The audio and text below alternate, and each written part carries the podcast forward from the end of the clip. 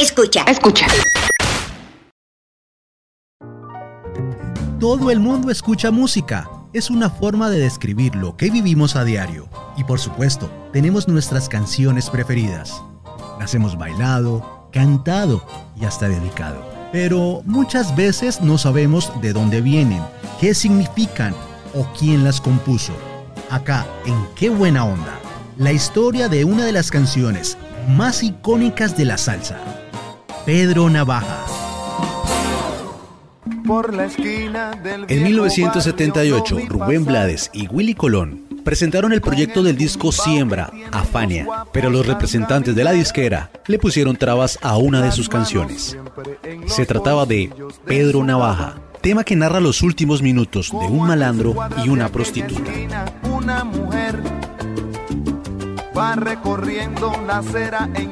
Pedro Navaja tenía una duración de 7 minutos con 20 segundos, una canción considerada muy larga para los creativos de la Fania.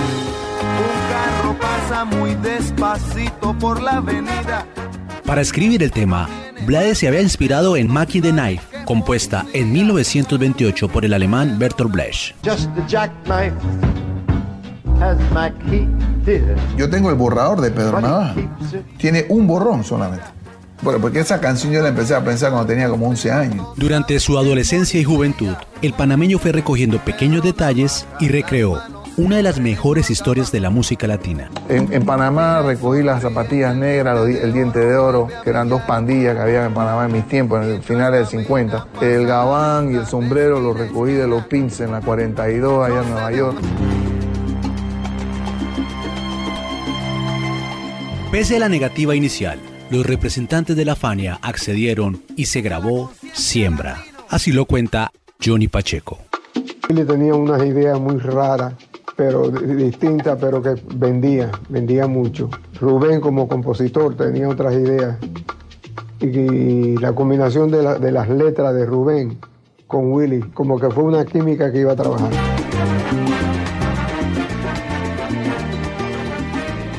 Para Rubén era importante hacer algo diferente en la salsa. Quería componer temas que llevaran un mensaje social y encontró en el malo del Bronx el aliado perfecto. Rubén no tenía mucha experiencia y yo tenía mucha experiencia en, el estudio.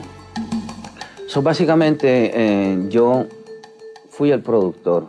Rubén cantaba, venía bien preparado. Él sabía todas las cosas que él quería meter en la canción. Creo que también él vio dentro de de mi concepto musical que yo podía entender lo que él quería hacer con sus letras. Willy Colón viene del sur del Bronx. Las relaciones son intensas, las condiciones son sumamente semejantes a las del tercer mundo. Así que él vio valor en eso y me dio la oportunidad de enfocar mi trabajo en esa dirección. Una vez grabado, el disco fue presentado a varios programadores, pero las opiniones no fueron nada alentadoras los hombres de radio consideraban que Siembra sería un rotundo fracaso. Todos los DJ creían que el álbum iba a ser un fracaso, porque el álbum, eh, la letra era muy complicada, las canciones eran sumamente largas y sobre todo Plástico y Pedro Navaja. Sin embargo, contra todo pronóstico, la innovación narrativa y musical se impusieron. Siembra superó las expectativas y se convirtió en el disco más vendido en la historia de la salsa. Por la esquina del viejo barrio lo vi pasar con el tumbao que tienen los guapos al caminar. Las manos siempre en los bolsillos de su gabán, pa' que no sepan en cuál de ellas lleva el puñal. El éxito que tuvimos nosotros, un éxito como el éxito que tuvieron los Beatles. Nosotros donde fuera llenábamos, y te estoy hablando, esto en tiempos donde alguien que vendía 40 mil copias era un éxito enorme. Nosotros vendíamos 500 mil discos en una ciudad. Y créanme que, ya que hubo ruido nadie salió. 23 años más tarde, Willy Colón y yo vamos a Venezuela y participamos en un concierto de rock en español y toda la juventud nos canta la canción de vuelta. Eso para mí es una inolvidable. Coro que aquí les traje y del mensaje de mi canción. ¿Qué dijo? El éxito de Pedro Navaja fue tal inspiró la realización de dos películas, una de ellas protagonizada por el mexicano Andrés García. Para gozar de mis favores, no hay otra más que sudar el cuerpo con entusiasmo, digo, ¿no? Como un rayo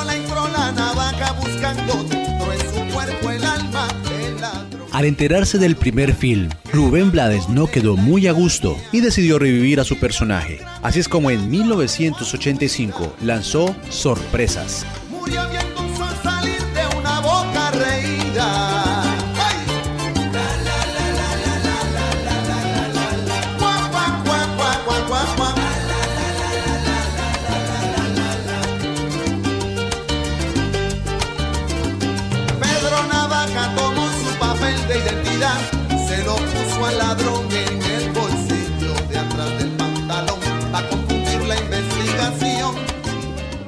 Las historias urbanas y los mensajes de corte político, de siembra, marcaron un antes y un después de la salsa. Había nacido la salsa intelectual.